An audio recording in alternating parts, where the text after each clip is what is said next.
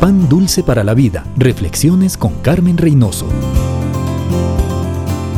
Hay muchos cristianos que no faltan a las reuniones de su iglesia. Cantan, dan ofrendas, se han bautizado y hasta enseñan, pero su cristianismo es solo de domingo. El lunes en la escuela, en la fábrica o en la oficina siguen siendo las mismas personas de siempre, vivísimas, buscando la oportunidad de sacar ventaja de los otros. Grita, hiere con sus palabras a los que están a su lado. Si él quiere un día evangelizar, ¿qué argumento puede dar? ¿Qué cambios puede mostrar? El arrepentimiento genuino es reconocer mi pecado, pedirle a Dios en el nombre de Jesús y por sus méritos perdón y limpieza, y cambiar de dirección, escuchar la voz de Dios y empezar a obedecer.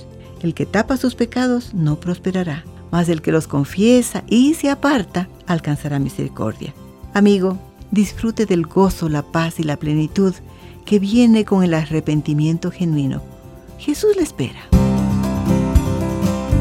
Pan dulce para la vida. Reflexiones con Carmen Reynoso.